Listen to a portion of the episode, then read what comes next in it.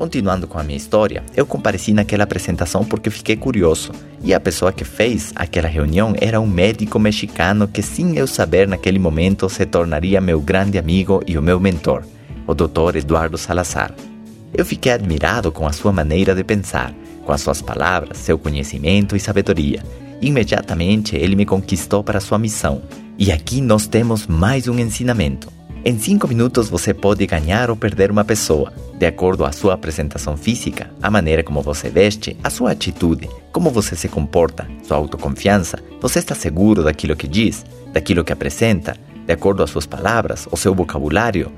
E é claro, de acordo à maneira como você pensa, as ideias que você transmite. Tudo isso me tocou profundamente e tudo o que eu queria nesse momento era ser como ele, fazer o que ele fazia, ele tinha praticamente todo o auditório hipnotizado. No final daquela apresentação, eu estava louco para me registrar naquela empresa que ele promovia. Porém, o cadastro tinha um valor de 120 dólares. Embora eu estivesse ganhando algum dinheiro com meu negócio do queijo, eu gastava tudo e não sobrava nada. Mais um ensinamento para sua vida. Procure poupar dinheiro mesmo sendo pouco, para poder aproveitar as oportunidades de sua vida.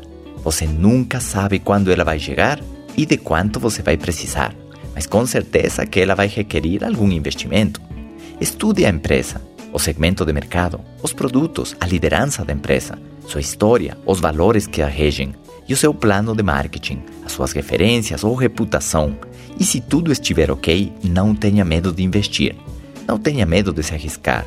Não questione o porquê deve fazer um investimento para poder trabalhar. Naquela reunião teve muita gente que tinha esse pensamento e por causa disso perderam uma grande oportunidade. Eles tinham ido naquela apresentação atrás de um emprego e se depararam com um negócio próprio. E claro que o investimento para um negócio próprio decente nunca poderia ser de 120 dólares. Mas como eles estavam com aquela ideia de que alguém pague a eles um valor fixo mensal, mesmo 120 dólares parecia um valor alto. Se você percebe, é tudo uma questão de mentalidade de saber dar o verdadeiro valor que as coisas têm. Eu dei sorte que, mesmo muito novo, eu já estava comprando e vendendo, já entendia a mecânica de um negócio. Eu fiquei louco para entrar, pois a porcentagem que esses produtos tinham como margem de lucro era muito alta. E eu tinha uma porcentagem pequena com o queijo. E eu tinha mais uma vantagem: o porta-malas do meu carro não tinha que ficar cheirando a queijo o dia inteiro.